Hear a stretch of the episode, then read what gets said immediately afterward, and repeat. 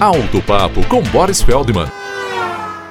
Você não quer perder a garantia do seu carro novo e o leva na concessionária para as revisões obrigatórias. Mas na troca de óleo, você acha desnecessário e pergunta se o óleo não pode ser trocado numa oficina, no posto, numa dessas trocas de óleo, e você leva o recibo, a notinha fiscal comprovando que a troca foi feita. Algumas concessionárias no passado aceitavam esse esquema. Hoje, nenhuma delas aceita mais e eu sou obrigado a dar razão às concessionárias. Por quê? Ora, elas sabem que o dono do carro está na melhor das intenções e vai fazer o possível para conservá-lo sem problemas. Mas a dúvida está em quem trocou o óleo. Se foi numa empresa honesta ou desonesta, se ele colocou o óleo recomendado pelo fabricante ou um outro de baixa qualidade, e qualquer dessas picaretagens pode prejudicar o motor do carro.